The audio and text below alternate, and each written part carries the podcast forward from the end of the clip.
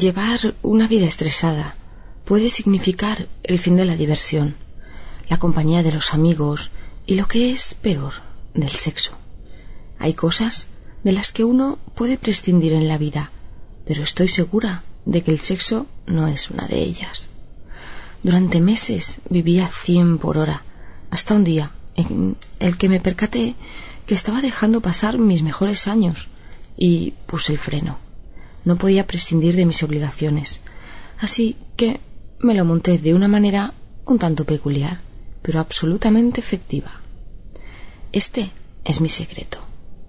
Me levanto a las seis de la mañana, desayuno un café con leche y seguidamente paso a la ducha.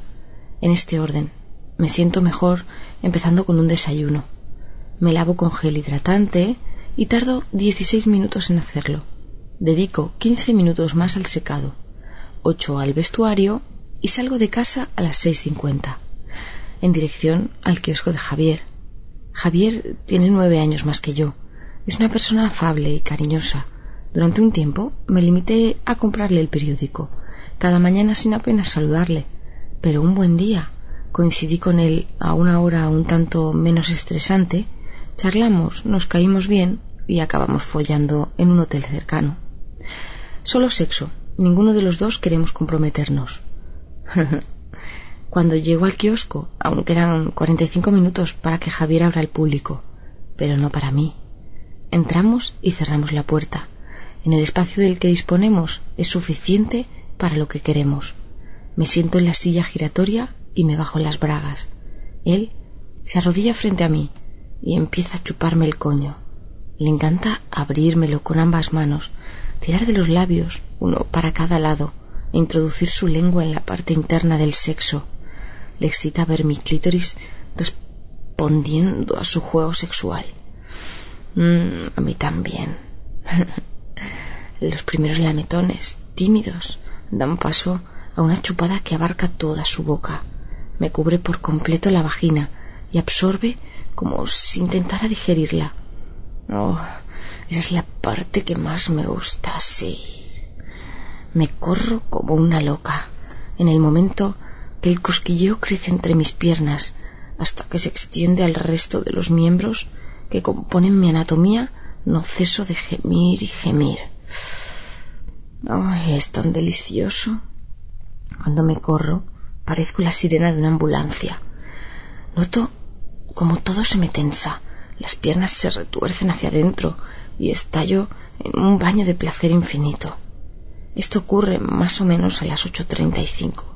Javier me deja los labios del coño totalmente mojados, pero no me molesta. Sencillamente me subo las bragas, le beso en la mejilla y me marcho. Él se queda ahí, mirándome, y con una reveladora erección en su pantalón.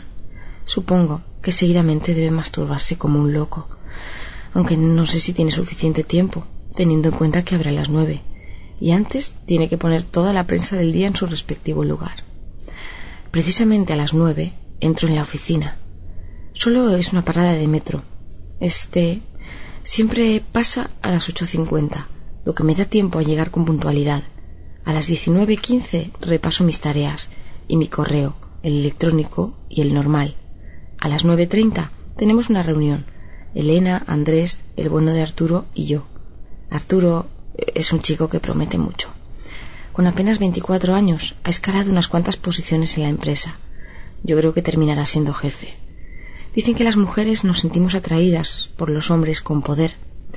No sé si será verdad o únicamente un comentario machista. Pero, ¿para qué negarlo? La arrogancia de Arturo es lo que me atrae de él. Tan joven y tan cabrón. Tan atractivo por fuera y tan horrible por dentro. ¿No es morboso? Precisamente a las 10.23 viene a mi despacho a repasar el informe extraído en la reunión. En realidad viene a repasarme a mí. Nos sentamos en el sofá, que tengo en un rincón. Iniciamos el siempre agradable juego del sexo compartido. Nos besamos en la boca y acariciamos los genitales en busca de la reacción adecuada. Apenas seis minutos después de empezar, Arturo ya tiene su pene duro y caliente esperado a ser repasado por mi lengua. Nunca me ha gustado presumir de nada, pero el sexo oral se me da muy bien. La primera vez que lo hice tenía 19 años. Tardé más que otras chicas por miedo a pasar un mal trago, valga el chiste fácil. Pero para cuando lo hice me sorprendió la facilidad y el talento del que disponía. Eso ocurrió un domingo, a las 16.35 horas. Lo recuerdo perfectamente. Siempre me gusta empezar una felación recorriendo el tronco, partiendo de los huevos. Los chupo apasionadamente. Jugueteo con el escroto unos minutos, busco los testículos con la lengua. Mm, es de lo más divertido. Y a Arturo le encanta que se lo haga. El siguiente paso es ascender por el tronco sin separar la lengua de éste. Un paseo que me pone como una loca. Si llego al glande, y lo lógico es que sujete el pene con una mano libre para así mamar el frenillo con los labios, tal como si me dispusiera a besarle en la mejilla a un ser querido. Luego hago girar la lengua alrededor del capullo tres veces, a veces cuatro, y doy por concluida la faena. Estoy caliente. Javier me puso los motores en marcha hace exactamente tres horas y quince minutos, y me muero por ser penetrada. Nuevamente me deshago de las bragas, me subo la falda y me tumbo en el sofá con las piernas separadas, a punto para ese momento cumbre. Arturo empuja su falo entre los labios de mi sexo hasta lograr introducirse. Cuando la piel de mis genitales friega la suya, un escalofrío crece en la columna, asciende hacia el cuello y siento como si los pelos se me erizaran por completo. Mm, así, entre nosotros no hay afecto, solo quiero sexo, puro, duro y mecánico. Placer en una palabra. Arturo lo consiente desde el principio y automáticamente pone en marcha el mete-saca. Sus pelotas, hace doce minutos en mi boca, chocan ahora cerca de mi culo, mientras las embestidas van creciendo sin cesar. Echo la cabeza hacia atrás, aunque no todo lo que sería de desear, pues el respaldo me detiene. Aún así, me retuerzo como una lagartija agonizante, mientras Arturo desciende hacia mí y palpa mis pequeñas pero bien formadas tetas por encima de la blusa. Le agarro las muñecas y le dirijo hacia el sitio adecuado. Me agrada que me pellizquen los pezones. Es como sentir pequeñas descargas eléctricas inofensivas, pero pocos hombres lo saben hacer con ternura. Mi sexo, totalmente mojado y a punto para el estallido, es castigado de forma brutal por el pene del joven prodigio de Arturo. Algo crece en mi interior, el corazón se me acelera y una dulce sensación de quietud crece al mismo tiempo que la adrenalina se me dispara. Jadeo y gimo, suspiro sonoramente. Mm, es la búsqueda incesante del orgasmo, sí. Aproximadamente quince o veinte minutos antes de que sean las once, me corro sin reprimenda que valga, a tope. Una follada me deja como nueva y lista para afrontar el resto del día. Arturo sale de mi oficina a las once en punto, sin correrse. Eso es algo que dejo en sus manos. Otro chiste fácil ya que para algo es el chico tan espabilado. A las trece horas hago el descanso para comer. El restaurante está debajo mismo de la oficina. Suelo pedir una ensalada y un bistec, algo ligero. Después un buen yogur desnatado. Y a las catorce horas reemprendo mi labor. A las dieciocho horas salgo de la oficina, aunque muchas veces me quedo cuarenta y cinco minutos más para dar un último repaso a las faenas del día. A las 18.25 llego a casa.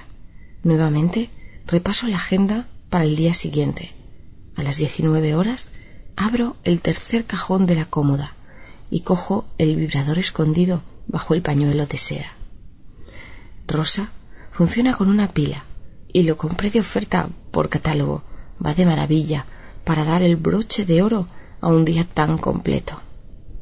A las 19.10 ya estoy estirada en la cama introduciéndomelo por el coño, aunque a veces me apetece más juguetear con él entre mis tetas. Me sujeto los senos apretados de manera que los pezones queden en punta y con el extremo del aparato en plena vibración me lo acaricio. Uf, el resultado es sencillamente perverso. Me entran unos calores terribles. Seguidamente desciendo masajeándome toda la zona estomacal, los muslos y finalmente doy en el blanco, con el cacharro en pleno ataque de Vito. Procuro darle unas cuantas caricias a mi raja con suavidad. Pequeños espasmos elevan mi culo del somier y es entonces cuando lo introduzco en busca de las zonas más erógenas. Para darle color a la situación, procuro recrear en mi mente a Javier y Arturo corriéndose sobre mi cara. Debe ser algo psicológico. No me gusta que me lo hagan en la realidad, pero fantasear con ello me excita como ninguna otra cosa. Dos glandes rojos e hinchados expulsan su esperma blanco y brillante sobre mí. Mm, es una imagen tan salvaje. Normalmente procuro prolongarlo el máximo que puedo, pero raramente supero los treinta y nueve minutos. Al final me corro por tercera vez en lo que va de día, siempre con mucho teatro. Me encanta.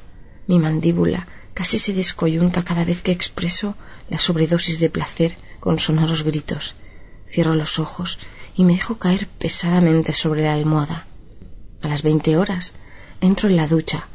Doce minutos después salgo y ceno, evitando siempre las calorías excesivas y las grasas. De las 21.15 a las 22.45 me entretengo visionando la tele. Me basta con alguna película o programa de variedades, aunque otras veces prefiero decantarme por la lectura.